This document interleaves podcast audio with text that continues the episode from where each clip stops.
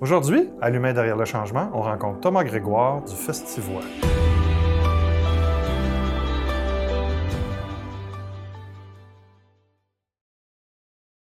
Bonjour, je suis Stéphane Parent, directeur général d'Espace OBNL. Espace OBNL, pour ceux qui ne le savent pas encore, c'est un endroit où on informe, on regroupe et on inspire les gestionnaires d'OBNL. Aujourd'hui, à l'humain derrière le changement, on rencontre Thomas Grégoire du Festivois de Trois-Rivières. Mais avant de commencer, j'aimerais ça vous inviter à partager cette vidéo ou cette bande audio, parce qu'on est sur les deux supports, à vous abonner à nos différents médias sociaux et aussi à commenter euh, et mettre petit pouce en l'air pour ceux qui vont l'écouter du côté vidéo. Avant de commencer, j'aimerais ça que Thomas s'introduise. Bonjour Thomas. Bonjour, bonjour à tous. Euh, ben, D'abord, merci de l'invitation. Ça fait plaisir, Thomas. Euh, je suis heureux de, de, participer à cette belle initiative. Merci. je pense que c'est intéressant aussi que on raisonne de cette manière-là, même, si même si elle est virtuelle. Puis j'espère en toute humilité que mon témoignage associé avec ceux des autres ben, apporte quelque chose. Toi, on, va, on va aller dans quelques zones très particulières de ton vécu, ah Thomas. Bon? Euh... C'est une séance de psy, finalement? Non, on passe pas là. On n'a pas, c'est deux chaises, pas deux sofas. Euh, ton parcours n'est pas traditionnel. Il y a, il y a pas, en direction d'OBNL, il n'y a pas de parcours traditionnel. C'est ce qu'on voit à travers tous les gens qu'on rencontre. Le tien en particulier, ta provenance amène une couleur. L'autre chose aussi, tu es le premier DG qui travaille en région qu'on rencontre dans notre série. Il va en avoir d'autres. Euh, je trouve que cet élément-là est important. Fait il y avait plusieurs choses au-delà, euh, on se connaît personnellement depuis quand même un certain temps. On siège sur un conseil d'administration ensemble aussi. Euh, fait qu'on voit aussi l'autre côté administrateur. Euh, puis je connais bien ta région.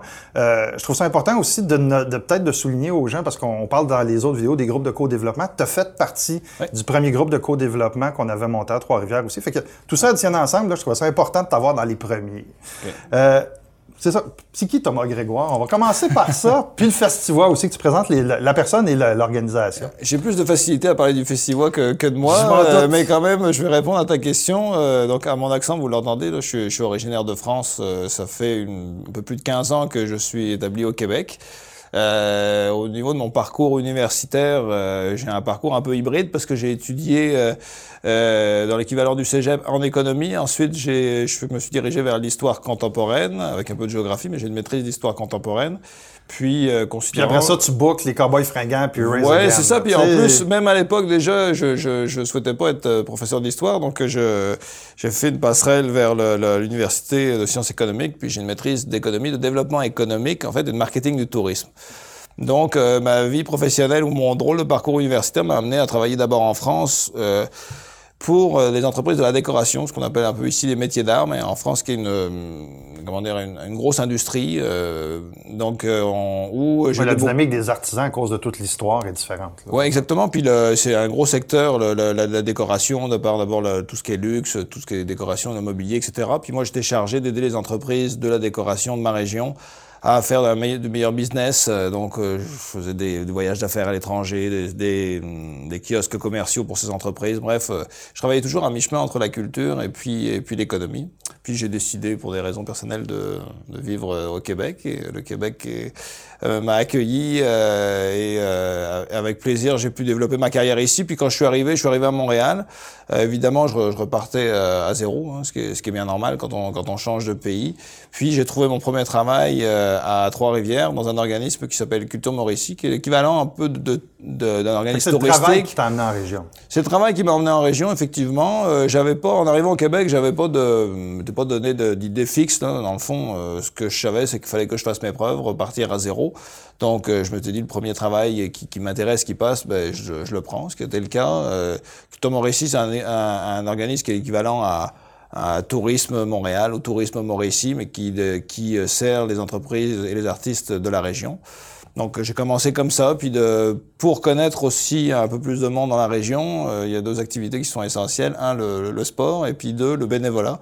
Et euh, je suis devenu bénévole dans le plus gros festival culturel de, de, de Trois-Rivières, qui s'appelait à l'époque l'International de l'art vocal, qui est aujourd'hui maintenant le, le festival de, de Trois-Rivières. Puis ben, j'ai commencé à rencontrer du monde euh, par. Tu as commencé comme bénévole. Euh, j'ai commencé comme bénévole. Et d'ailleurs, ce qui est très utile quand, quand je parle aux bénévoles aujourd'hui de mon organisation, euh, je raconte toujours cette histoire que j'ai commencé comme bénévole. Puis c'est vrai que je sais ce que c'est être bénévole dans un événement. J'ai beaucoup appris euh, lors de cette expérience. Euh, j'ai beaucoup, j'ai rencontré aussi beaucoup de monde. Puis de fil en aiguille, euh, les années passant, à un moment donné, euh, j'ai fait partie du comité de programmation du, du, festival. là encore comme bénévole, j'imagine qu'il voulait une touche française dans la une touche exotique dans la programmation. Puis le directeur général de l'époque, Stéphane Boileau, à un moment donné, il y a un poste qui s'est libéré de directeur adjoint, puis il m'a proposé le poste. on avait discuté beaucoup ensemble. Il connaissait mon passé professionnel, le fait que j'ai travaillé à la fois dans le domaine culturel, mais aussi dans le domaine économique, euh, qu'on partage des valeurs communes. Puis il m'a fait confiance euh, et il m'a donné l'opportunité de travailler dans ce beau festival. Je me suis occupé principalement au début de tout ce qui était marketing, commandite, subventions, etc. On a, on a structuré ça, l'événement a grandi. Euh, je suis devenu directeur général adjoint, puis à un moment donné, quand, quand Stéphane est parti, ben, le, le, conseil d'administration m'a proposé le, le, le, poste de directeur général du festival, euh, un poste que j'occupe depuis euh, septembre 2014. Donc, Donc euh, déjà six ans. Le festival, il y a six ans, le festival maintenant, c'est plus le même événement. là. Oui, c'est vrai qu'on a connu, euh, je dis on parce que c'est un travail d'équipe, hein, on fait jamais rien tout seul dans la vie, puis je leur dirai euh, beaucoup dans, les, euh, dans mes réponses à, tes questions parce que euh, j'ai la chance d'être entouré d'une super belle équipe, donc on a connu une super belle progression effectivement au cours des dernières années mais qui naissait aussi de, de, de, ce qui avait été fait avant. Dans le fond, euh, c'est un grand processus, un festival. Le Festivois, c'est, ça va être la 27e édition cet été. On est passé d'un événement qui était très local, euh, très Trois-Rivières, on va dire, et puis ensuite qui était plus régional, puis qui a pris maintenant une dimension euh, beaucoup plus provinciale. On accueille aussi des, des, des, des euh, à la fois des artistes de l'étranger, mais aussi des festivaliers d'étrangers de plus en plus. Mais c'est vrai que dans les, je dirais même depuis les trois, quatre dernières années, une progression très importante Pour donner un exemple, notre achalandage a augmenté de 49,4% euh, euh, depuis euh, depuis 2016. on est passé de 205 000 visiteurs à 305 000 visiteurs. Notre budget est passé de 2,6 millions en 2016 à 4,2 millions pour l'année 2020. Donc tant mieux, c'est bien, c'est une super belle progression. On est content. puis c'est comme je disais une œuvre collective, les équipes, les bénévoles, les partenaires, etc. Que, un des aspects sur lesquels je veux t'entendre, parce qu'il faut combiner la progression. Il y a, le festival, dans l'écosystème de festivals au Québec, il y a quelque chose de particulier. C'est peut-être l'événement qui est plus impliqué socialement dans sa communauté. J'aimerais qu'on parle des initiatives, mais j'aimerais aussi qu'on parle à quel point cette implication sociale-là, en dehors de la programmation, là, on, va donner des exemples concrets, ça a contribué à cette croissance-là. Puis que, les deux, croissance et implication sociale, peuvent être de pair aussi. Tout à fait. Mais dans le fond, d'abord, une des missions premières de l'événement, c'est de rendre la culture accessible à tous. Donc déjà, en, partant, le lien avec la communauté, d'offrir la, culture dans des conditions super favorables, c'est déjà euh, une application. Puis aussi, on dit souvent qu'on travaille avec et pour la communauté. Puis la communauté au sens large, la communauté culturelle, on, fait, on, on programme des artistes de, de la région, euh, la communauté, les citoyens, donc par nos actions sociales, la communauté économique aussi, le festival, c'est plus de 120 partenaires, c'est 82% de, de, revenus privés, alors la billetterie, mais beaucoup la commandite, les partenaires, etc. Puis on a une tradition aussi d'indépendance euh, à la fois financière et politique. Euh, qui dit subvention dit parfois, euh, ben, parfois ça peut entraîner des, un mélange des genres, mais quand on maintient ça à un niveau très raisonnable comme nous, ça nous permet d'être de, de, maître de notre développement. Donc effectivement, le lien avec la communauté est très utile. Euh, D'abord parce que ça correspond à nos valeurs, comme je l'ai dit, nous on veut mettre en scène la ville de Trois-Rivières, parce qu'on est en plein centre-ville, on occupe les, les, lieux historiques, le bord du fleuve. On veut mettre le, le, la ville en scène, et, mais tout en valorisant tous les attraits et tous les charmes de Trois-Rivières. J'aime euh, l'idée de la mettre en scène, parce que quand on, oui. on descend le boulevard des Forges, la scène du fond, tu peux pas être plus... Euh plus dans le centre-ville que. Non, que... notre fond de scène s'ouvre aussi au, euh, sur le fleuve, donc elle est à côté au fleuve. Ensuite, on a des scènes dans des lieux de patrimoine. Je pense à la cour arrière du couvent des Ursulines. Il y a le manoir Niverville aussi. Bref, c'est un vrai parcours. Les, les, rues sont piétonnes pendant l'événement. On, on, transporte les gens en vélo, taxi. Bref, il y a une atmosphère. On est en pleine ville. On a 16 scènes en tout. Donc, euh, une grande scène qui peut accueillir jusqu'à 20 000 personnes, jusqu'à des scènes dans les bars le soir qui sont à euh, qui peuvent accueillir 60 personnes. Donc on a vraiment une, une, diversité, diversité, accessibilité, puis tout ça, ça se fait avec la communauté. La communauté, c'est les bénévoles aussi, des gens de toutes les générations. Euh, de Combien tout, de bénévoles de tous les ben, À peu près entre 4 et 500, on va dire. Euh, vraiment de, de, tous les milieux, de tous les horizons, de toutes les communautés aussi. Euh, ça, c'est bien important. Les partenaires d'affaires. comme j'ai dit, plus, plus de 120. Puis on a beaucoup d'actions euh, où on redonne à la communauté. Il y a, évidemment des pourboires euh, dans les bars qui reviennent à, des, à des, fondations. Dans les, les vélos-taxis, les gens laissent eux-mêmes naturellement des pourboires. On donne ça à Opération Enfant Soleil.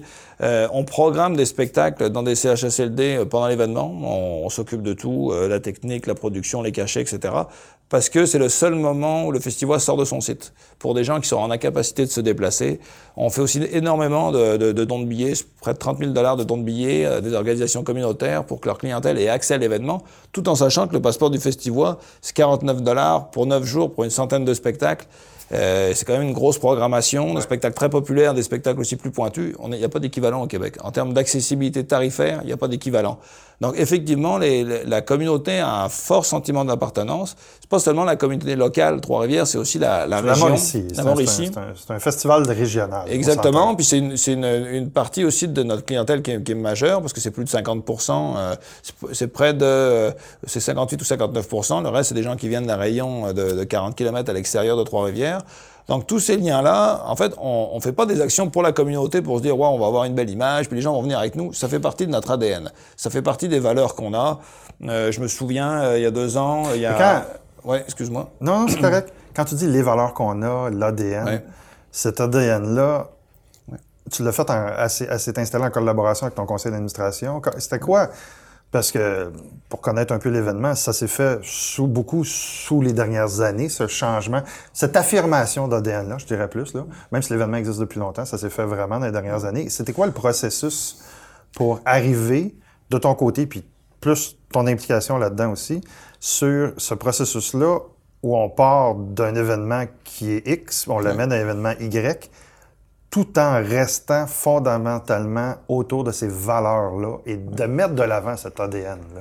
Mais je dirais qu'à l'origine, d'abord, le, le, le, pour que l'événement marche, l'objectif c'était d'avoir une belle programmation, mais avec un coût tarifaire vraiment euh, euh accessible, euh, parce que euh, la région de la Mauricie, ou c'est pas une région non plus qui était très riche. Je pense que c'est le premier élément. Puis je, je parle de ça, mais j'étais pas en fonction, j'étais même pas dans l'organisation à l'époque. Après, quand je suis arrivé au au festival, euh, le, directeur de l'époque, euh, le directeur à l'époque, c'était Stéphane Boileau, il, il, avait ses valeurs quand même bien ancrées aussi en lui. Euh, le développement durable, on a commencé en 2007, donc c'était sous sa gouverne. Puis les bénévoles aussi nous ont donné, on avait toujours eu beaucoup de bénévoles et les gens aimaient l'événement, etc. Donc nous ont donné cette ligne-là. Puis avec les années, l'événement progressant, ça, ça, a été vraiment une démarche consciente. Entre ce qu'on faisait d'une manière, comment dire, non organisée ou non planifié, euh, comment dire, d'une manière plus euh, théorique, ben on, le faisait naturellement. Puis là, on a commencé à dire, ok, là nous, nous, on veut continuer là-dedans, puis ça nous apporte des choses positives. On est fiers de cette mission-là. On a grandi en termes d'indépendance, comme je disais, financière euh, aussi. Et puis on s'est dit, ok, on a besoin, on a envie, on a besoin de travailler avec la communauté. Chaque année, comme dans tout ce qu'on fait pour l'événement, on se remet en cause, puis on dit, qu'est-ce qu'on va faire de nouveau cette année? Il y a quand même un challenge dans le fond de se dire, OK, l'an dernier, on a fait telle action sociale, on les maintient, puis on en développe d'autres. OK, au niveau du, euh, de l'écologie, on, les maintient, mais on en développe d'autres. Au niveau aussi de, des produits, euh, je sais pas, corporatifs, qu'est-ce qu'on peut améliorer, qu'est-ce qu'on peut améliorer pour l'expérience festivalier. Et puis le CA, euh, a toujours été euh, en accord avec ça, tu sais, a grandi. Ça fait partie de la philosophie de l'organisation. Puis là, on a, une planification stratégique qu'on a refait euh, l'an dernier pour 2019-2021. Puis là, plus que jamais, ces valeurs sont, euh, identifiées. Puis même l'événement connaît une, forte croissance.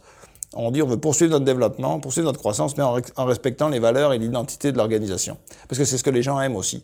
et le fait qu'il y ait autant de diversité au niveau des spectacles, au niveau euh, des lieux qu'on occupe, au niveau du lien aussi avec la communauté, tout en étant accessible, c'est quelque chose qui fait notre modèle aussi, puis qui devient aussi un peu notre modèle, notre modèle d'affaires. Donc c'est sûr que ça nous demande aussi d'être créatif, parce qu'avec un prix de billet aussi, aussi bas, mais des investissements quand même qui sont soutenus, on a besoin de beaucoup de partenaires, beaucoup, beaucoup, pour financer cette, cette partie-là parce que euh, sinon on n'arriverait pas à, à, être euh, rentable parce que l'organisation, enfin l'événement est rentable.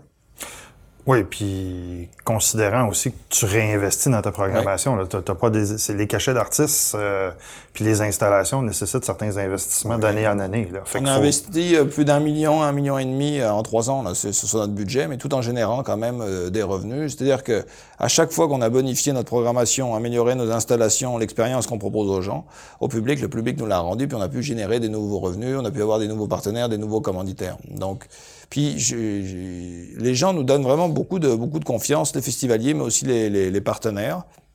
Donc effectivement, c'est plus facile de, dans ces conditions-là d'insister sur les valeurs aussi euh, qu'on véhicule, qu'on doit mettre en place euh, avec le conseil d'administration, mais aussi avec avec le public.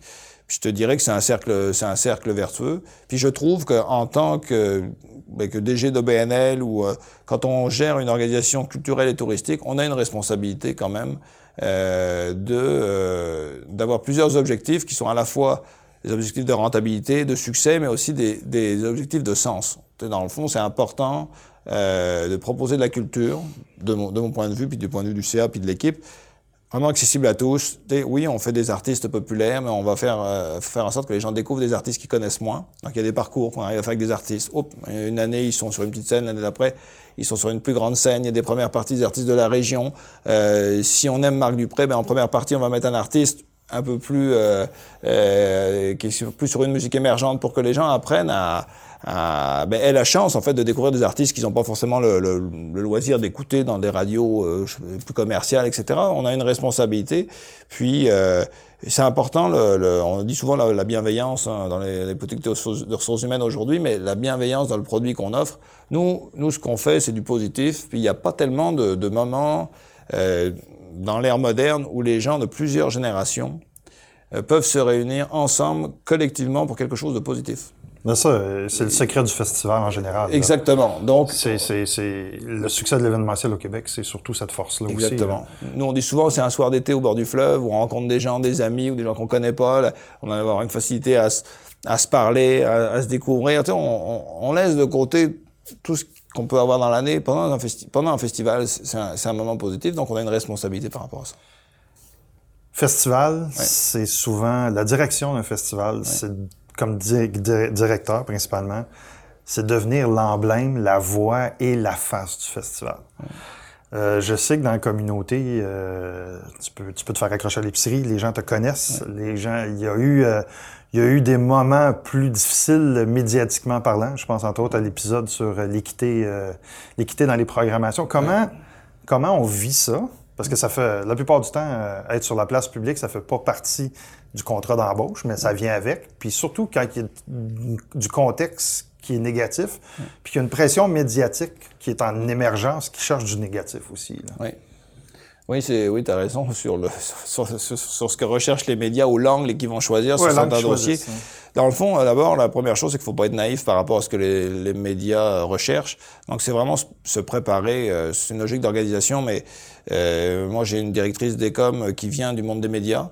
Euh, c'est un choix volontaire. là. Puis euh, quand euh, décider de, de l'engager, c'est aussi pour qu'elle nous accompagne là-dedans dans le processus, pour qu'on se prépare adéquatement. Puis aussi pour qu'elle puisse me former sur certains aspects euh, euh, justement du, du langage au niveau au niveau public, comment réagir, comment euh, comment s'adapter. Donc, euh, il- en général, il faut toujours s'entourer de gens forts. Là.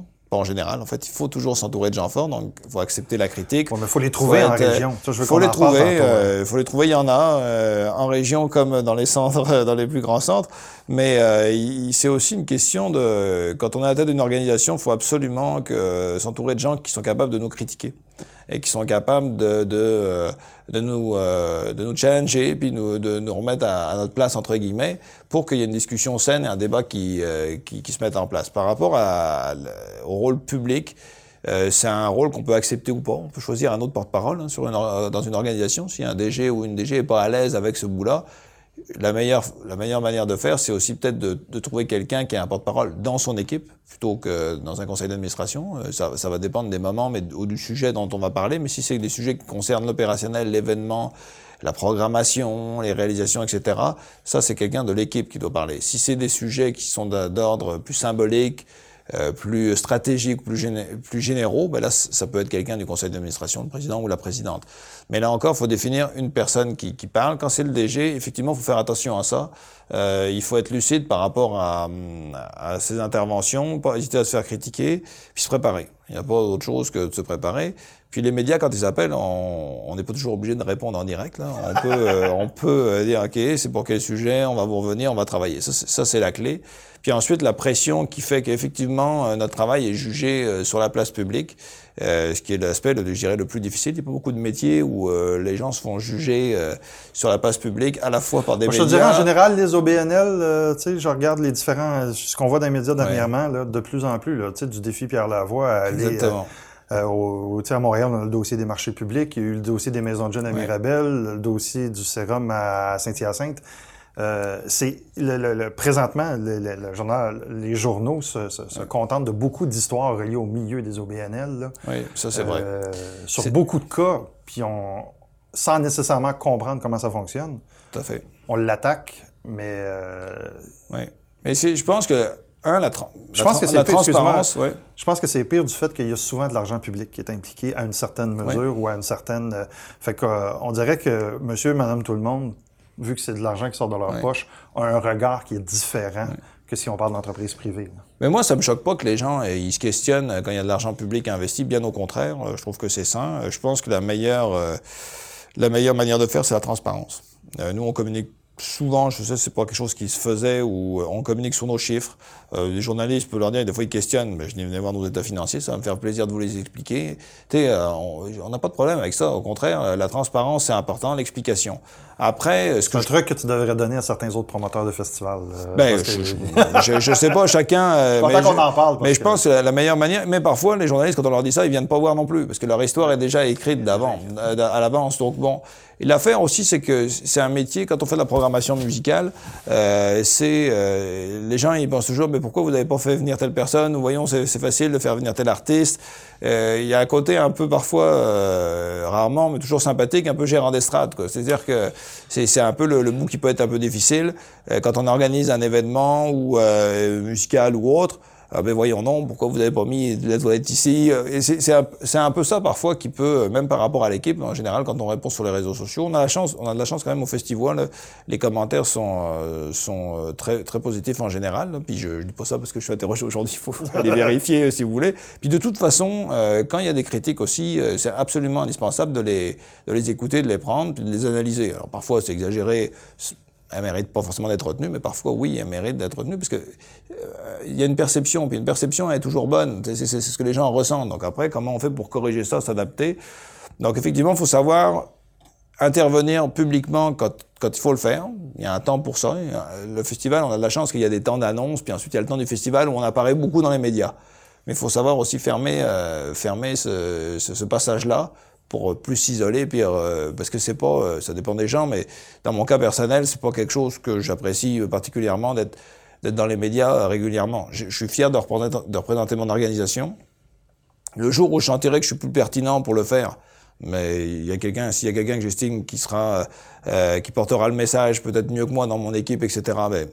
je le ferai, puis je garderai quand même toujours le droit de parole en tant que directeur général sur des sujets évidemment euh, fondamentaux, parce que c'est la responsabilité qu'incombe quand même un, un, directeur général. Mais c'est ça, il faut, euh, il faut, euh, si on va, faut faire attention. Un petit peu dans la même veine. Il faut pas être seul là-dedans. Faut être, faut, faut être accompagné. Ouais. ouais ça aussi c'est intéressant comme d'aller chercher de l'expertise. Oui, parce que c'est pas toujours interne. On peut perdre de la lucidité sur, pendant un événement. On dort très peu, on a beaucoup de pression, etc. Donc, sur des moments à chaud, etc., si on n'échange pas avec, euh, avec des gens compétents dans l'équipe, s'il n'y a pas des avocats du diable, si on si on, on, on fait pas ce travail-là, ça se peut qu'on réagisse, qu'on réagisse pas forcément de la manière appropriée euh, face aux médias. Euh, donc, c'est important de, de, de, le savoir. Dans la même ordre d'idée, un festival de la grosseur du Festivois, une organisation de ce grosseur-là, veut, veut pas, ça l'a... L'œil du public est concentré mais ça a des répercussions aussi dans la vie politique d'une communauté. Donc, euh, je sais que tu as des administrateurs qui sont des élus.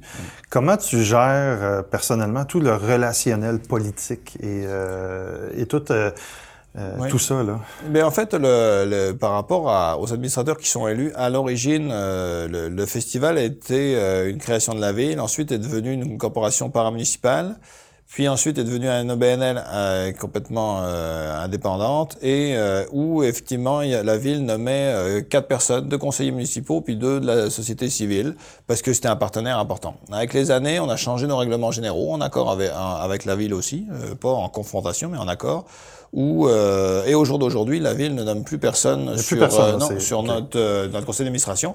Par contre, c'est pas pour ça que le conseil d'administration peut pas choisir de, de, demander à un conseiller municipal, un attaché politique, de, de venir siéger sur, euh, sur notre conseil d'administration. L'important, c'est que la ville, qui est notre partenaire majeur, mais comme les différentes paliers de gouvernement, on ait une relation de, de partenariat établie sur des règles euh, saines, dans le fond, où euh, la ville de Trois-Rivières, qui est notre plus gros partenaires. Euh, évidemment, on a des relations quotidiennes à la fois avec les élus, mais aussi avec les, les services, euh, les fonctionnaires, etc., pour que ça fonctionne ensemble, parce qu'on on veut tous la même chose, faire en sorte que, que la ville rayonne. Alors après, il y a, comme pour la gouvernance entre une équipe puis un CA, il y a des règles claires à, à définir. Euh, je sais pas, moi, le maire peut pas m'appeler en me disant, ben, j'aimerais ça que mon ami qui fait, qui fait de la musique, ce qui n'arrive pas, hein, je, je, je, là, mais mon ami il fait de la musique, j'aimerais ça qu'il soit programmé, puis vu qu'on vous donne une subvention, si je caricature un peu, ben, ça, ça, ça, n'arrivera pas. Puis si ça arrivait, ça, ça, passerait pas parce qu'on n'est pas, on n'est pas là-dedans, puis on ne le souhaite pas. Puis on a une indépendance, le fait qu'on ait aussi un budget aussi euh, important en termes de revenus privés, ça nous donne aussi cette, euh, cette carte dans notre manche en cas de problème. Il se trouve qu'il y, il se trouve qu'il n'y a pas de problème parce que les relations sont, euh, ça, je pense qu'en général, je sais pas, je connais pas les situations au Québec, mais je pense que ça, ça a évolué tout ça très positivement. Euh, L'important, c'est de garder des liens comme des liens d'affaires, dans le fond. Il y a des règlements, il y a des contrats. Euh, quand on traite avec Patrimoine Canada, ben, il, y a, des règles précises.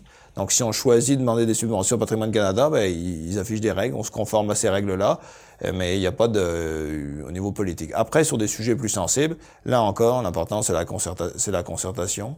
C'est aussi de, de, comment dire, tenir à ses valeurs puis à son identité, mais en n'étant pas non plus obtus. Là, il faut, euh, il faut mettre un peu d'eau dans son vin parfois, puis essayer de trouver un bon équilibre. Qu'est-ce que tu as appris sur toi après six ans en direction générale? C'est une bonne question. Il y a plein, il y a plein de choses que j'ai appris. Euh, d'abord, euh, essayer de, de relativiser, parce que c'est un, un, travail qui est très exigeant, puis aussi dans lequel on s'engage avec passion. Et il y a tellement d'éléments qu'on voudrait euh, développer, euh, maîtriser, euh, améliorer, que ça peut être très... Euh... Donc un peu de, un peu de, de, de détachement ouais. et de... Un peu de détachement. Pas de laisser aller, pas de laisser aller, mais de... de... Ouais, c'est ça, de lâcher prise sur un ouais, puis à essayer de, de, je dirais, que le, le, le nombre d'heures travaillées ou euh, d'avoir la tête dans le guidon, je, je si c'est une expression euh, que je peux employer, mais c'est bien parfois, mais d'autres fois c'est pas bien. Il faut avoir de la lucidité, de la réflexion. Ce que j'ai appris ou ce que je savais un peu, mais ce que j'ai pu vérifier, c'est que c'est ça, je l'ai dit tout à l'heure, être entouré d'une équipe, euh, être entouré de gens forts, puis les écouter, puis pas hésiter à transformer ces pratiques de gestion en fonction des individus qui sont autour euh, autour de nous, qui travaillent avec nous. Ton travail te demande de faire énormément de mobilisation. Oui. Mais tu es seulement dans la région depuis une dizaine d'années. Oui. Qu'est-ce que tu as mis en place à travers ces 10 années-là, ou 12 ans, je me ouais, 15 ans, une quinzaine d'années, ouais. Au Québec, 15 ans? Ouais. Euh, Trois-Rivières aussi, ouais, ouais, je suis resté 6 mois à Montréal. Ah, puis, okay, euh, bon, disons 14-15 ans. Qu'est-ce que tu as mis dans ton coffre à outils pour être capable d'aller mobiliser tous ces gens-là et de d'établir ta crédibilité en région, puis même euh, que, tu, que, que tu viennes de France ou pas, là, quelqu'un qui arrive de l'extérieur d'une région, comment il fait pour se créer un tissu ouais. et, et euh, d'aller chercher cette crédibilité-là aussi en même temps? Il y a plusieurs aspects ouais. à ma question. Là. Mais en fait, il faut chercher à s'impliquer. À s'impliquer évidemment dans son organisation, mais aussi euh, dans... Tu trouves le temps comment?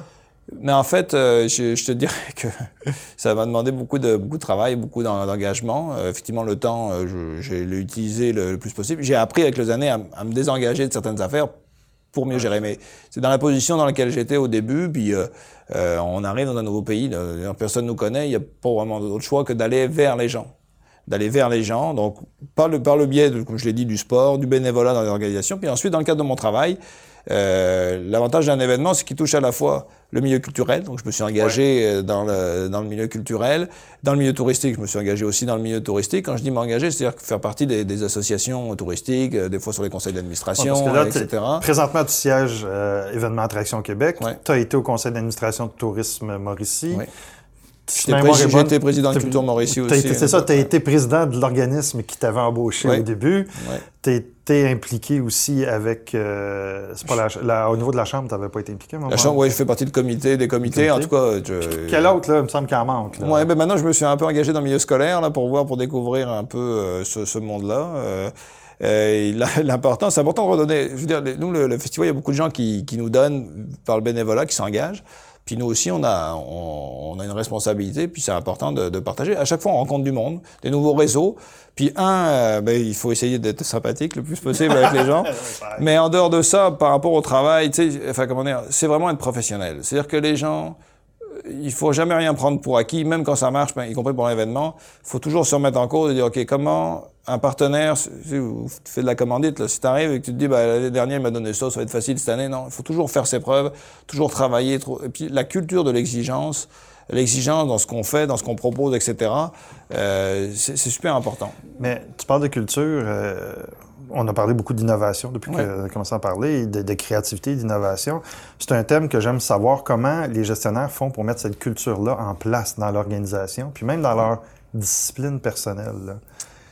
On se dit, ah, l'événementiel, c'est sûr, c'est créatif, mais je sais assez bien que les résistances au changement existent, puis il y a des pressions de toutes sortes de groupes qui sont encore plus grandes en événementiel. Mais euh, chez vous, ça se répercute comment ces outils-là d'innovation et de créativité-là? Mais d'abord, le, premier élément le plus important, c'est quand même les, vraiment l'exigence dans tout ce qu'on fait. L'image qui sort de, sur nos réseaux sociaux, qui nous représente, euh, la manière dont on va parler, la manière dont on va présenter nos, demandes de commandite, la manière dont on va présenter nos demandes de subvention, tout, tout compte. Tous ces détails-là comptent. Donc, au début, moi, j'étais vraiment pointilleux, exigeant, puis parfois même dur, avec les équipes, etc. Aujourd'hui, ma fierté, c'est que les gens de mon équipe ils sont, ils, sont plus durs, plus durs que moi, mais ils sont exigeantés là. C'est inscrit en eux euh, parce que ça donne des résultats. Puis il y a une fierté. Tu sais, on a, on a un standard qu'on estime, puis, euh, puis qu'on cherche toujours à améliorer. Il y a personne à la fin d'un événement qui dit bon ben super, c'était super beau. Non, même je suis obligé de tempérer en disant attendez, on a, là on a fait un événement super. C'est normal, on a neuf jours là.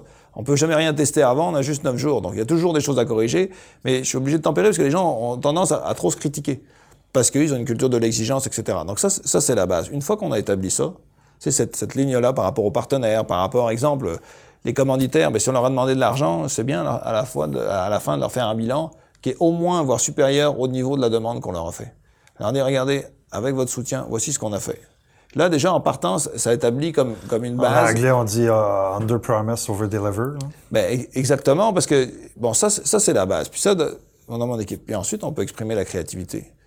Parce que si, si on commence, ben, ça va ensemble. Ou alors vous exprimez la créativité, mais après il faut le passer dans la moulinette de l'exigence pour pour livrer la, la marchandise. Euh, c'est sûr que moi je suis directeur général, puis je suis directeur artistique de l'événement.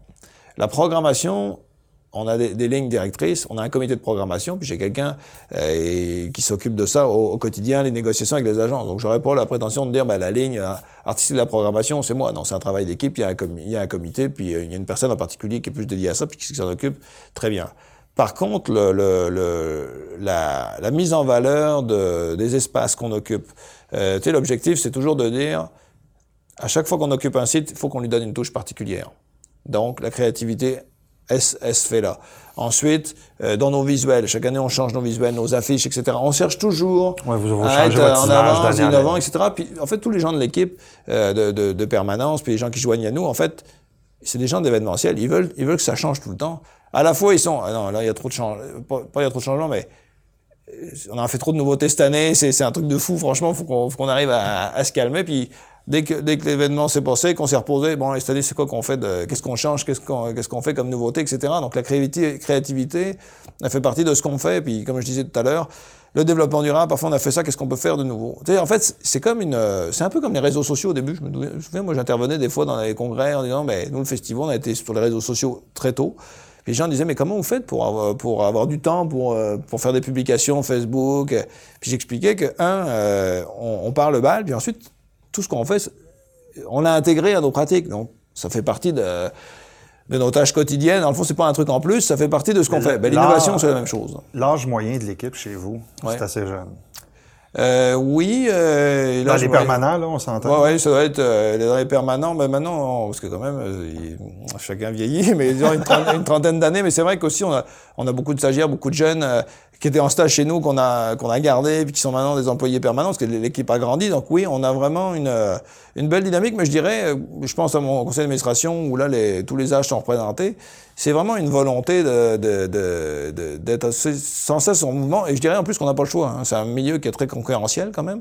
Puis les événements qui se renouvellent pas, qui cherchent pas à innover dans leur pratique, euh, je pense que c'est pas, pas très bon pour eux. Donc, en fait, dans tout ce qu'on fait, il n'y a pas un sujet où on se dit pas comment on pourrait changer, comment on pourrait pas évoluer, innover, puis comment on pourrait pas donner une touche artistique à ça aussi. Tu sais, il faut qu'on on fait un événement culturel avant tout, puis euh, dans ce que j'ai appris, ben, au, au, fil des années, c'est de m'autoriser ou autoriser aussi à, à, faire entrer plus de folie, plus d'artistique aussi dans, dans ce qu'on fait. C'est plus facile quand ça marche bien. Quand un événement fonctionne bien, que les chiffres sont là, ben là on peut plus oser prendre des risques, etc. Puis, donne, mettre sa marque là-dessus. Aussi. Oui, exactement. Puis, as la possibilité d'investir. Puis après, tu sais, moi, c'est sûr que je m'occupe encore de tout ce qui est visuel, euh, tu sais, avec euh, avec euh, Cyril, Cyril Faré, qui a une compagnie, mais avec qui on a un lien fort, des références communes, puis on se comprend.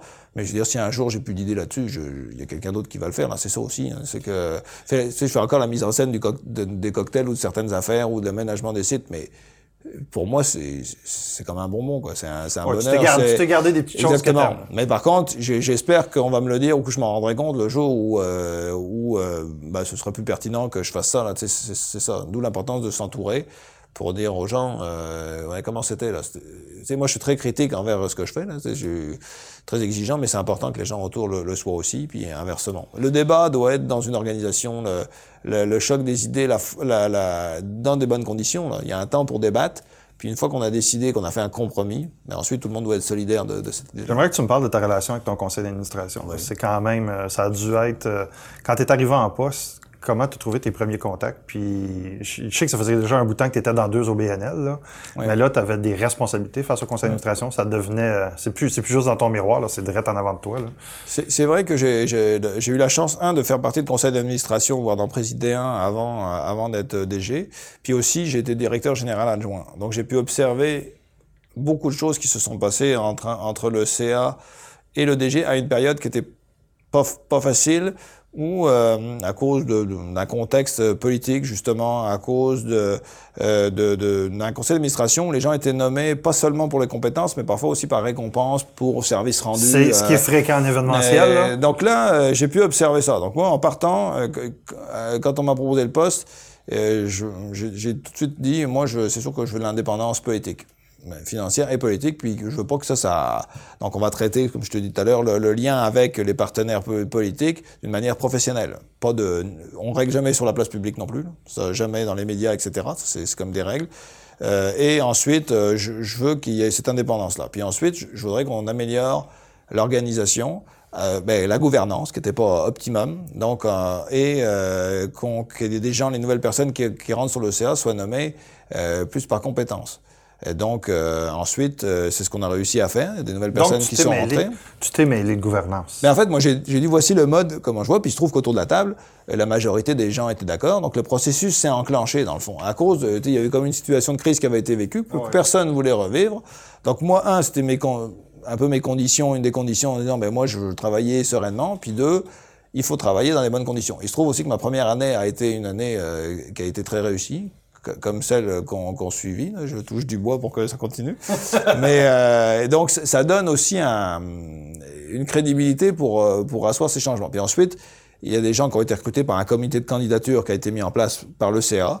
Puis on s'est retrouvé avec euh, architectes, euh, avocats, etc. Puis là, ces gens-là ont, travaillé fort pour changer les règlements généraux, pour que la, gouvernance soit vraiment de plus en plus optimum. Donc toujours avec la même ligne, le professionnalisme dans le fond, il ne s'agit pas de dire le DG doit plus décider que le CA, etc. Non, il faut faire dans les règles de l'art pour qu'on soit l'organisation la plus professionnelle possible. L'événementiel, au fil des années, c'est professionnalisé. Puis les exemples qui fonctionnent euh, très bien, euh, chez Spectra, le Festival d'été de Québec euh, ou d'autres, c'est des organisations qui sont euh, très professionnelles. Donc il faut toujours regarder vers le haut, hein, jamais. et on est ok, là nous on est là. Comment on fait pour passer des caps Puis on est tout, tout, le temps en mouvement. Ça fait trois fois qu'on change des règlements généraux en l'espace de, de quatre ans. Pour que ça corresponde à l'évolution de l'événement. Je te parlais des, des, conseillers municipaux qui sont plus nommés par la ville. Ben, ben la, la, force que le festival a, a, a, des a gagné, puis en même temps, l'évolution de la, la, politique municipale a fait que cette discussion-là était possible, qui n'aurait pas été possible cinq ans avant. Puis ça se fait dans les, dans les règles de l'art. Puis c'est pas du tout une défiance, comme je disais, par rapport à la ville, c'est que nous, on veut un EBNL qui a plus de 80% de financement privé n'a pas euh, spécialement à avoir d'élus municipaux euh, qui sont là normalement non pas en tant qu'élus, parce que quand ils siègent sur un conseil d'administration, ils sont là euh, pour défendre les intérêts de la corporation. Donc là, on se retrouvait dans des situations difficiles. C'est ça qu'il faut que les gens comprennent, c'est qu'à partir du moment où on siège, c'est dans la loi, sur un conseil d'administration, on est là pour représenter les intérêts de la, corporation. Ça ne veut pas dire qu'on... comment tu as appris tout ça? Euh, qu'est-ce qui t'a accompagné à travers les 4-5 dernières années en termes de formation continue puis d'apprentissage de connaissances? Parce que t'arrives, c'est sûr que tu n'as pas appris la gouvernance d'OBNL ou du Québec à partir de la France. Là. Non, mais un, euh, dans mes expériences, euh, tu sais, parfois sur des conseils d'administration, ben, il y avait des, des, des formations là-dessus, plus ou moins avancées. Euh, deux, dans des, dans des congrès, dans des discussions avec des gens comme toi ou d'autres on, commence à se faire une idée. Puis après, il y a des règlements qui sont normés. Euh, il se trouve aussi que ma présidente était une avocate, donc euh, que, je connaissais avant, mais, aussi qui est, euh, évidemment très à cheval sur, ces sujets-là, la gouvernance. Donc, a apporté à l'organisation sa crédibilité dans sa parole aussi quand elle, parle de la gouvernance, etc. Donc, il a permis vraiment de, nous améliorer, le CA, et puis moi en tant que DG aussi, pour essayer de bien camper les rôles. Alors, parfois, c'est pas simple. L'autre bout, c'est que la manière dont moi je voyais le, le, la gestion d'un événement par rapport à un CA, ma vision instinctivement par rapport à moi comment j'ai envie de travailler dans le fond, ben, correspondait un peu à des lignes de gouvernance. Et ce serait pas ça, je pense pas que je ferais ce métier-là ou je ferais, je ferais autre chose. J'ai besoin quand même d'avoir une forme de liberté, mais en même temps, je trouve ça super sain d'avoir un conseil d'administration euh, avec qui on échange, qui a des visions, etc. Mais quand on partait de, quand on part en planification stratégique, nous, euh, moi, j'ai une vision de, de, de l'événement que je présente, puis, que débat, puis le CA a une vision. On débat, puis on arrive à quelque chose de commun. Mais si, si s'avérait qu'on n'ait pas la même vision, il faudrait que nos chemins s'arrêtent. Puis ce serait le CA qui aurait, au bout du compte, le, fin mot de l'histoire, puis ce serait normal. Tu sais, dans le fond, c'est le conseil d'administration qui, donne la ligne, la vision stratégique, etc. Dans l'idéal, il faut qu'il recrute quelqu'un qui a à peu près la même vision, puis qui peut les amener à un autre niveau, mais il faut qu'il soit en accord. Moi, si un jour on n'est pas en accord avec le conseil d'administration, je verrais pas ça comme une autre, c'est un, un, chemin normal aussi. Il faut respecter aussi. en fait, chacun doit respecter son rôle. Il faut bien le définir. Puis une fois qu'il est bien défini, il faut s'attacher à le respecter. Je pense que c'est ça être professionnel. Qu'est-ce que tu as trouvé le plus difficile dans les dernières années? Euh, ben, par rapport à mon CA, je, non. Non, pas seulement par rapport au CA, mais par rapport au poste que tu occupes. Ben, disons que je te dirais c'est la, la, la main d'œuvre. Pas euh, mon, mon, équipe de permanence, hein, euh, l'équipe qui travaille avec nous, euh, avec moi au quotidien. J'ai la chance d'être entouré par des gens qui, sont vraiment exceptionnels, super engagés, euh, des gens compétents qui, qui se forment continuellement, euh, qui ont des nouvelles responsabilités. Enfin, bref, on se nourrit, on a une vraie force collective, là, un, un, vrai lien. Je dirais c'est plus la main d'œuvre euh, saisonnière là, à cause de la, évidemment de la situation au Québec. Là, on est pour la seule industrie comme ça, mais euh, on est obligé de penser nos projets de développement autrement. L'an dernier, ça a été compliqué de trouver des gens pour faire des aménagements, la technique, la sécurité, mais c'est indispensable. Donc ça met une pression énorme hein, à quelques semaines de l'événement, quand on n'arrive pas à trouver. Là, on, on offre des salaires, on offre des conditions, tout ça. Là. Mais ça a été quand même, ça a été vraiment compliqué. Ça c'était le, le, plus dur. Euh, puis je te dirais, euh, ouais c'est ça, c'était le plus dur. Puis après la sous, euh, l'autre aspect, mais je sais pas si c'est difficile, mais c'est qu'effectivement plus on plus on grandit, plus on grossit vite, plus les gens ont des attentes. Puis nous-mêmes, on a des attentes envers notre travail, notre organisation. C'est ça qu'il faut apprendre à mesurer, euh, parce qu'à un moment donné, il y a des paliers. Là. Il y a des paliers de croissance. À un moment donné, on s'arrête, il faut investir pour passer à un autre palier. Puis, qu'est-ce qui va se passer? Si on est un peu moins en croissance Est-ce qu'on va réussir à être, avoir une agilité d'organisation pour s'adapter, etc.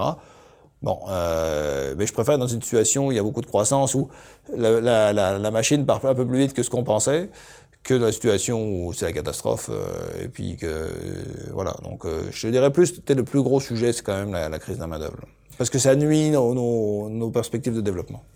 C'est sûr que c'est euh, le cas euh, dans l'industrie touristique du fait que c'est saisonnier, du fait que c'est euh, sporadique. C'est deux semaines. Ben, ton événement, il est sur deux semaines, fait que ça amène une série de problèmes. J'aimerais qu'on parle justement de recrutement. Est-ce que tu as mis en place des choses particulières pour recruter tes permanents, pour être parce que je sais que tu es bien tombé, je sais que tu as une bonne équipe. c'est quoi le succès là Puis on parle de région, mais c'est vrai que les, enjeux de main-d'œuvre pour des travailleurs plus spécialisés, c'est plus difficile quand le bassin des candidats est moins grand que quand on est à Montréal ou à Québec.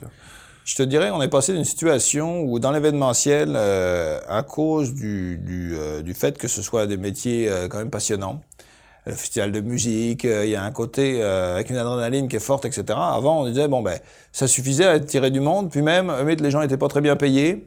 C'est pas grave. Ils passaient leurs heures, personne comptait leurs heures, ça faisait partie du, truc, quoi. ça, ça a changé. Puis c'était même une culture qu'on avait, quoi. Enfin, je veux dire, euh, puis pour faire fonctionner ce qu'on faisait fonctionner avec le nombre de personnes qu'on était, c'est sûr, sûr que c'était hors norme en termes d'heures travaillées. C'était pas vraiment bien payé. Enfin, c'était pas bien payé. Pas d'avantages sociaux, tout ça. Ça, c'était la culture. Puis à un moment donné, un, euh, l'organisation grandit, donc on a des responsabilités en tant qu'employeur, juste par rapport aux normes du travail, etc. Donc il faut, il faut s'adapter, puis, puis c'est normal.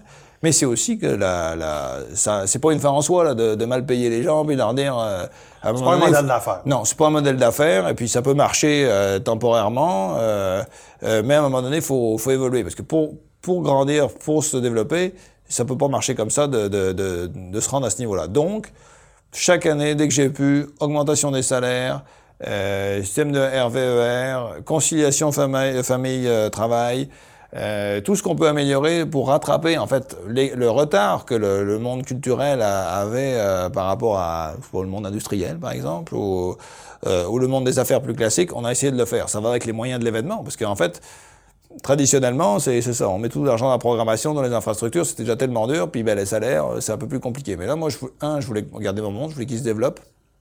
Donc, formation.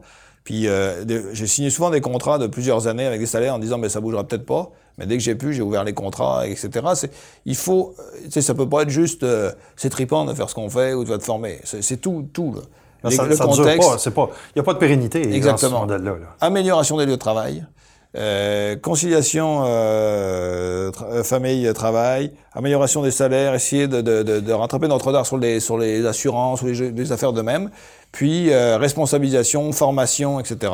Puis recruter du monde. Mais là encore, pour 2020, j'investis beaucoup dans les ressources humaines pour que notre équipe grandisse. Puis les plus jeunes qui arrivent, on n'est plus du tout dans la même euh, dans la même euh, chose que quand on était. Je me souviens les stagiaires avant, comme ils arrivaient, on en avait beaucoup d'ailleurs qui se présentaient pour deux trois places. Donc aujourd'hui, on sait plus comme ça. Puis aujourd'hui, ben eux, ils, ils veulent qu'on respecte les horaires, etc. Puis ce que je trouve correct évidemment. et puis du coup, on on a trouvé, on s'est adapté, on a fait preuve d'agilité encore, on a changé un peu notre manière de faire. Puis je dirais qu'en tant que DG, même moi, ma, façon de voir, de dire, ben là, c'est normal, on fait de l'événementiel, faut y aller, on compte pas nos heures, etc.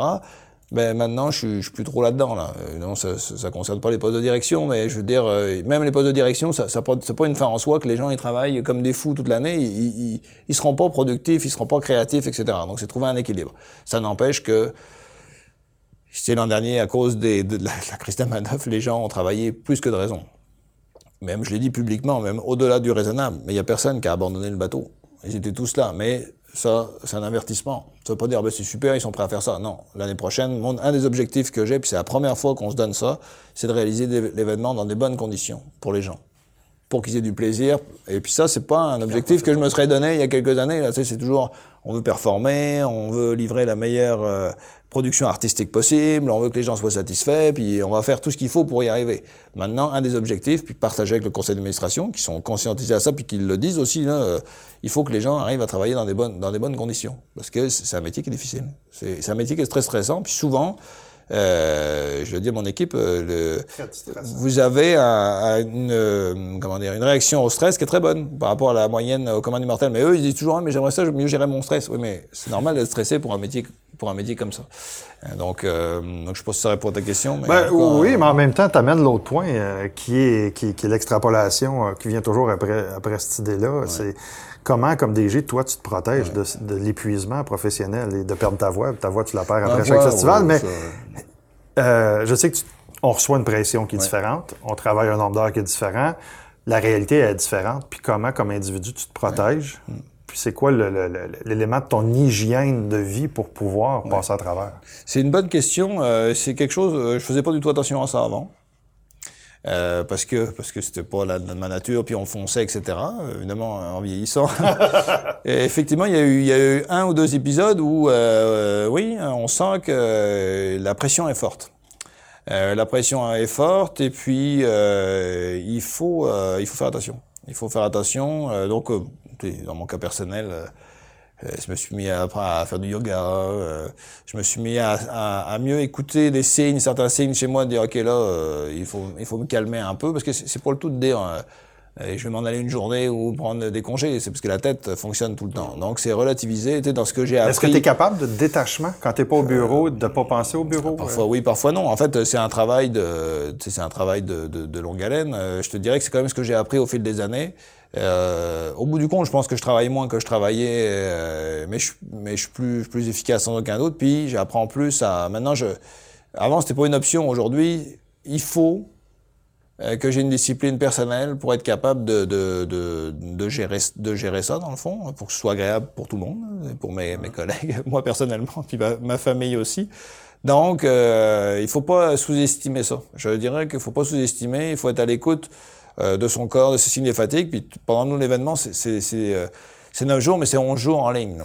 Ouais, mais Donc, juste façon, arriver à ouvrir ça, c'est très Montage de montage, ça se rajoute aussi. là. exactement. Donc en plus, on parle aux médias, on dort très peu parce que l'adrénaline est, est- très présente, etc. Là, ça prend une hygiène de vie. Tu sais vraiment euh, ce qu'on mangeait régulièrement. c'est- c'est- c'est- c'est- Mais tu apprends, chacun doit se connaître. Que je te dis le yoga, le sport. Essayer de relativiser puis essayer de pas poursuivre plusieurs objectifs euh, majeurs en même temps. Tu essayer de dire bon, on peut étaler ça sur deux trois ans, mais une- il y, a- il y a beaucoup une question personnelle hein, là-dedans, la manière dont on gère ça, l'exigence, comment on est exigeant par rapport à soi, par rapport aux autres, etc. C'est quelque chose qu'on doit apprendre à relativiser, parce que c'est vrai qu'on est on est seul en haut de la montagne, mais en fait, si on regarde un peu, on n'est pas seul. Tu sais, les- on a une équipe, puis il faut les embarquer là-dedans. tu fais comment pour prendre le détachement puis pour te donner l'occasion de dire j'ai des nouvelles idées, je, je- je suis sorti du bureau ou euh, Ben d'abord, euh, les nouvelles idées, euh, puis ce que je je veux dire, euh, je fais comment, je fais comme je peux. là. Parfois, j'ai réussi, puis parfois, je réussis pas, là, euh, dans le fond. Mais avec les années, dis- disons que j'ai toujours été, puis euh, je, je le ferai toujours, été voir des événements, euh, d'autres événements que le mien, évidemment, m'inspirer euh, ici euh, ou ailleurs, puis discuter avec d'autres organisations, euh, euh, le réseautage, l'échange, les liens avec les individus, ça c'est fondamental. Partager avec d'autres DG, tu sais, l'exemple de ce que tu fais aujourd'hui, de ton organisation, c'est un bon point parce qu'effectivement, euh, il y, a, il y a parfois de l'isolement. J'ai fait du co-développement euh, avec toi, puis euh, avec d'autres aussi. On partage avec des chefs d'entreprise, d'autres milieux. On se rend compte qu'on a à peu près tous les mêmes, euh, les, les, les mêmes préoccupations, puis des choses où on peut se déposer. Dans le fond, dire bon ben voilà. euh, euh, sur tel truc, ça, ça va bien, mais tel truc, je, je me sens pas bon ou je suis nul.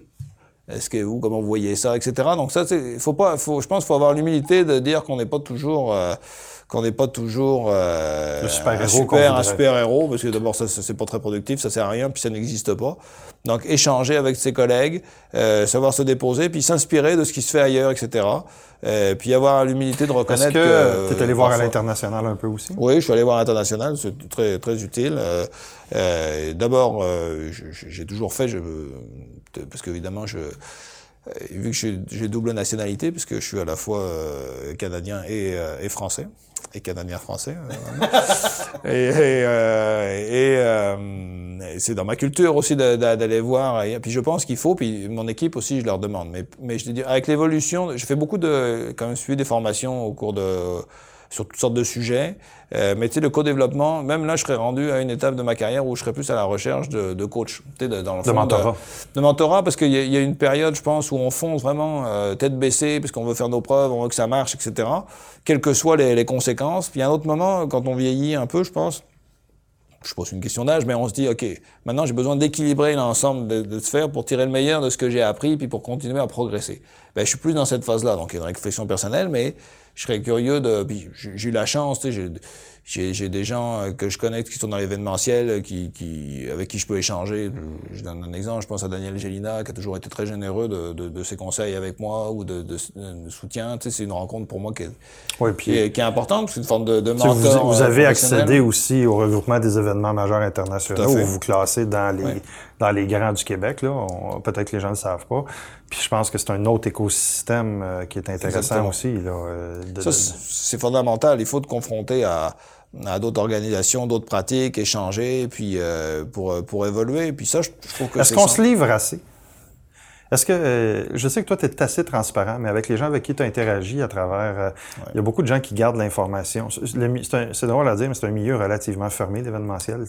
Pas nécessairement compétitif, mais on veut pas trop donner ses secrets, on joue, genre les, les choses de son bord. Euh. Mais moi, naturellement, c'est vrai que je suis transparent, puis il y a beaucoup d'organisations qui viennent nous voir, puis qu'on aide ou on leur donne de l'info. Par contre, ça s'arrête au moment, il faut que ce soit d'égal à égal. Il faut que ce soit, la confiance soit là. moi, je pourrais donner ma confiance le jour où il y a quelque chose qui se passe, ben là, je, je retire ma confiance dans, dans, dans le fond. C'est aussi simple que ça, mais je pense qu'on a, il n'y a pas beaucoup d'intérêt à garder de l'information, mais de toute façon, un événement va marcher en fonction de son, identi son identité. Puis il y a des choses qu'on peut partager. Euh, nous, on le fait euh, très bien en région avec des organisations comme, je sais pas, le Festival Danse Encore, le Festival Western de Saint-Étienne, l'amphithéâtre, avec qui on parle aussi, tu sais, puis en, au niveau provincial. Euh, je pense que c'est intéressant de, de, vous placer dans l'écosystème culturel. Il y a une grosse corporation de développement culturel et il y a une autre corporation qui s'occupe de d'autres événements, qui s'appelle la Corporation des événements. Fait que vous êtes dans un écosystème où vous êtes un peu euh, un joueur particulier. Là. Oui, mais il faut se parler parce que, exemple, par rapport à la Corporation des événements, il y a, ils, font de la programmation tout l'été dans l'amphithéâtre. Il faut pas qu'on joue sur les mêmes, euh, le même registre au niveau musical. Donc on se parle, on va se donner de l'information. Mais c'est sûr que quelques mois avant, on se dit volontairement les pistes sur lesquelles on travaille. Oui, exactement. Puis je dirais qu'on discute aussi avec d'autres événements euh, au niveau provincial que je n'aimerais je n'aimerais pas ici parce que je veux dire j'ai pas l'autorisation de ces gens-là pour dire mais on, a fait une réunion, on en fera d'autres pour travailler ensemble sur un créneau particulier de musique pour dire ok comment comment on peut se positionner pour faire des offres en tout cas euh, au niveau des artistes etc. Moi nous chez nous on a une culture de la concertation, euh, de la mobilisation des, des partenaires etc. Il faut juste être être pro puis être, euh, être euh, euh, ben, on est rigoureux, puis transparent dans la relation. Si ça ne l'est pas, ben là, on, se recule. Le milieu artistique au Québec est particulier. Il y a un gros joueur qui vient de devenir encore plus gros. Euh, je vais sortir un petit peu du volet au BNL, mais pendant que j'étais sous la main, je suis curieux de t'entendre sur le, ce qui s'est passé. Comment ça va affecter les festivals en région? Parce que ça va affecter Live Nation et Evenco ensemble. comment ça affecte vos programmations? Qu'est-ce que ça amène comme défi? Mais de toute façon. C'est-tu que les euh, cachets vont tout augmenter ou c'est la rarification des, des, des, artistes qui va arriver? Mais les cachets augmentent déjà beaucoup parce que d'abord, euh, la, le modèle la consommation de la musique a changé. Évidemment, tu, les gens, les artistes vendent plus de disques, qui sont plus en tournée, ils font les salles, ils font des festivals. Les salles offrent des billets. Tu sais, quand ils tournent en billetterie, les, prix des billets ont nettement augmenté. Donc, il y a des gens, les fans, ils vont les voir, mais les autres, ils vont moins les voir. Donc, le, le, festival, dans le monde entier, enfin, je veux dire, dans le monde occidental, les festivals, quand même, sont en croissance, il y en a qui poussent un peu partout, etc. Mais il y a des gros joueurs qui se regroupent, qui se mobilisent, etc. Donc c'est un marché très concurrentiel. Nous, on en subit les conséquences aussi, puisque de toute façon, c'est ça, les coûts de production, les cachets augmentent. Les artistes qu'on aurait payé bien moins cher il y a quelques années, bon, ils sont plus chers. Donc on se prépare à ça. Après, on ne pourra pas jouer euh, contre euh, contre ces gros joueurs-là. Donc notre positionnement, c'est vraiment, euh, c'est pas de dire on a une scène jusqu'à 20 000. On me dit souvent, j'aurais, nous on limite le nombre de passeports, je pourrais en vendre plus. Mais je souhaite pas changer de site. Mais la croissance aussi en festival n'est pas éternelle. Je regarde ce qui s'est passé avec le festival Ultra à Miami. Mm. Je regarde le dossier du Beach Club dans les dernières semaines. Je regarde les impacts que l'événementiel a sur le tissu d'une communauté. Parce qu'il y a des impacts négatifs, on s'entend. Il y a beaucoup de positifs, mais il y a des impacts négatifs aussi. Comment euh, on plafonne cette croissance-là à un moment donné? Ben c'est ça le, défi, c'est que, tu comme nous, l'expérience Festivois, c'est à la fois la programmation diversifiée, le coût, mais aussi les lieux qu'on occupe. Imaginons qu'ils disent, ben, on va avoir des plus gros artistes. Et la course un peu à l'armement, entre guillemets, là, dans le fond, on veut, s'aligner, etc. Ce que Québec a fait avec les plaines. Oui, et puis eux, ils ont le site qui leur permet ça, puis le bassin de population. Mais nous, c'est pas vraiment... On pourrait changer de site à Trois-Rivières, mais ça changerait la nature de l'événement. Je pense que ça suffit plus d'avoir une scène, un, un, gros nom, et puis c'est tout. C'est une expérience globale. Donc nous, on a choisi la diversité, euh, l'accessibilité, la valorisation des sites. Ensuite, il y, a plein de manières de, faire de la croissance quand même en respectant, mais c'est notre manière de nous positionner, y compris contre des regroupements majeurs ou, euh, de toute façon, on pourra pas, euh, on n'aura pas le volume pour, pour concurrencer ça. Est-ce que là-dedans, il y a des opportunités des fois de partenariat, parfois des artistes qu'on peut récupérer? Oui, mais à partir du moment où notre programmation n'est pas basée sur un ou deux noms majeurs, qui nous mettrait vraiment en danger par rapport à ces, gros joueurs-là, mais que c'est basé sur une diversité. Puis je l'ai dit dans les médias, l'an dernier on a fait Spring qui était un gros nom pour nous. Puis cette année on n'a pas de nom aussi grand public, aussi populaire. Par contre, chaque soir on a des noms forts pour des groupes. Moi j'ai dit je préfère avoir plusieurs soirs pleins que un seul soir super plein et puis les autres soirs moyens. Ça n'a pas de sens. Euh, ce serait un danger pour nous euh, de, de, de nous positionner sur euh, quelque chose de, de, de trop gros. Ça ne veut pas dire qu'on n'a pas d'ambition puis que notre budget de programmation n'a pas augmenté. Mais je peux pas, tu sais, on peut pas me battre contre des moulins avant. Dans le fond, c'est des gros joueurs. J'ai pas d'influence, on n'a pas d'influence là-dessus. La seule manière de faire, c'est de discuter éventuellement. On est en contact. Il y a quand même de la place sur le marché. On travaille avec les agences directement. Il y a une volonté de l'équipe là-bas, mais c'est sûr que ça a un impact. C'est sûr. C'est sûr que ça a un impact. Euh, l'événementiel, c'est un produit qui est fort au Québec. Sauf qu'en même temps, là, il commence à avoir euh, un problème de compétition, si on veut. Il y en a tellement, il y en a. Euh, l'expérience, le, le, le, moi, c'est le rôle de leadership que toi, comme individu, tu es capable d'avoir dans comment vous êtes l'organisation va mouler. Je sais que tu me parles beaucoup de l'équipe, mais ta, ta, définition de ton rôle, où tu le vois, ton intervention dans la définition du produit? Oui, c'est. Puis, le, puis le produit, eh ben, je l'amène pas juste sur ce qui est sur scène, je l'amène sur ce que c'est un festival. Ouais. C'est pas, c'est pas juste des spectacles, c'est plein de choses. Là.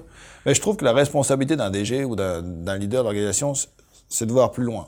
C'est d'être capable de fixer un cap et de dire, OK, là, voici la situation, voici l'enjeu. Nous, comment, comment là-dedans on se positionne? Donc, d'avoir une vision euh, qu'on doit expliquer, partager avec l'équipe. Il faut que cette vision soit discutée aussi, challengée avec l'OCA, l'équipe, etc. Mais quand même, il faut savoir où, où tu vas. Euh, S'il y a un nouveau, une nouvelle personne rentrée en poste, ce serait écoute ton monde, mais aussi ta vision. faut que tu en aies une vision. Ça veut pas dire qu'elle doit être fixe, déterminée, puis que c'est ça ou c'est rien. Parce que la vision, euh, ça va tellement vite aujourd'hui, ça change tellement, que tu peux avoir ta vision, dire, OK, dans deux, trois ans, on sera là. Finalement, tu voyages, tu vas voir un autre festival, tu discutes avec des gens, tu vois des affaires, tu vois que le marché change parce qu'en fait, t'es pas tout seul, il y a des regroupements, tu vois comment ça se positionne. Là, il faut que tu adaptes ta vision. Mais les gens de ton équipe attendent ça. Ils attendent que tu aies, quand même une idée, une vision, etc., puis qu'elle soit argumentée ou expliquée. Et puis ensuite, il faut que tu les embarques avec toi, puis que leur intervention bonifie ta vision, la corrige, l'adapte, etc. Mais oui, je veux dire, si tu es un leader ou tu es un DG ou une DG, il faut, il faut quand même que tu aies ce coup d'avant. Et pour faire ça, faut être capable d'être un peu moins la, la, la tête euh, dans les opérations. Il faut l'avoir parce qu'il faut sentir, faut sentir, faut tout sentir. De toute façon, c'est impossible. Les, gens comme, nous, on va dans un festival, dans, un, dans une activité, on est tout le temps en train de voir tout ce qui se passe autour. C'est une déformation professionnelle, mais quand même, il faut que tu arrives à détacher pour réfléchir, voir les visions, puis te nourrir de ce que font les autres. Puis pour toi, tu as vu ce que, font les, autres, ou tu t'es inspiré, mais toi, c'est quoi Qu'est-ce qui va te définir? Qu'est-ce que dans ton environnement euh, qu'est-ce que toi, dans ton équipe ou dans le lieu que tu occupes, va faire en sorte que ça va te distinguer? Puis ça, ça c'est un rôle. Puis pour ça, il faut être capable de réfléchir, euh, d'être challengé, etc. Puis il faut toujours euh, C'est pour ça que je parlais de coach. Il faut toujours se, se remettre en cause, mais être questionné par les autres. Et puis, euh, euh, si je parlais de la programmation, on a un comité de programmation, mais même chacun d'entre nous dans le comité de programmation, on a des gens en qui on a confiance, qui représentent des grands musicaux quoi, qu'on consulte aussi. Tu sais, si tu fais pas ça, là, c'était tout seul à décider une programmation, c'est suicide assuré. Non, mais il y a, ce que tu as dit, euh, je pense qu'il faut l'insister, c'est le rôle de mobilisation. Oui. C'est pas tant de prendre des décisions, c'est pas tant d'être la source de l'influence, c'est d'être celui qui va rallier les gens autour de la table. Euh, écoute, je finis toujours avec la même question, euh, puis on est, on est à la fin. Là. Euh, si tu as un conseil à donner à un DG qui arrive en place, c'est quoi?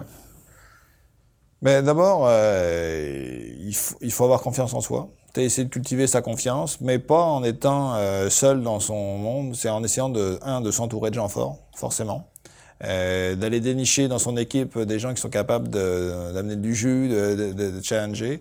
Deux, c'est quand même avoir une vision, tu de travailler sa vision, pas de se précipiter non plus. Quand on arrive en poste, hein, euh, ça prend peut-être un an de tour de roue pour essayer de d'être plus capable de, de faire une, une, analyse fine puis d'avoir une vision affirmée. Donc, faut baisser les attentes en arrivant. J'arrive, J'écoute les gens, je regarde comment ça marche, j'analyse. Si c'est un événement, mais je, je, fais la première année, ça n'empêche pas qu'on peut amener quelques petites touches. Ensuite, là, on peut arriver à avoir une vision, des recommandations, partager avec l'équipe. Il euh, faut avoir le temps de mobiliser. En fait, faut pas se précipiter. Quand on, quand on arrive, on veut absolument montrer qu'on est bon. Faut essayer de, de, de, de, tout de suite de rallier l'équipe, ça c'est sûr. La mobilisation, euh, à la fois la force, tu sais, on dit, OK, je suis là pour vous accompagner, vous entourer, mais aussi l'humilité, d'être à l'écoute des gens de l'équipe, puis de laisser faire, puis d'observer, puis de parier sur des, des, premiers petits succès qui vont ensuite asseoir une vision, euh, une vision plus ferme et plus, euh, plus établie, puis chercher effectivement à, à comme j'ai dit, c'est mon mantra ou je sais pas quoi, s'entourer de gens forts, puis faire attention à, on fait jamais rien tout seul dans la vie, c'est une aventure collective. Puis la fierté de, de, de, se développer, ça se fera aussi avec les autres, mais tout en ayant conscience que ce que les gens attendent de nous, ben, c'est quand même un rôle de, de, leadership, mais le leadership à l'ère de 2020. Là. Pas tout seul euh, euh, dans, dans, son dans royaume, c'est quelque royaume. chose de, de partagé. Il euh, faut pas être trop consensuel non plus. Il faut pas confondre travailler avec l'équipe et être consensuel. Il oui, faut brasser des gens, etc. Donc, la confiance, avec de l'humilité, savoir s'entourer, puis prendre le temps de, de, bien observer pour faire des recommandations, puis asseoir sa vision d'une manière correcte. Thomas, merci de ton temps. Merci, merci de ta générosité. Ben, merci. C'était toujours euh, très intéressant. Euh, J'espère que vous avez apprécié. Je vous souhaite une bonne fin de journée. J'espère vous croiser dans une de nos activités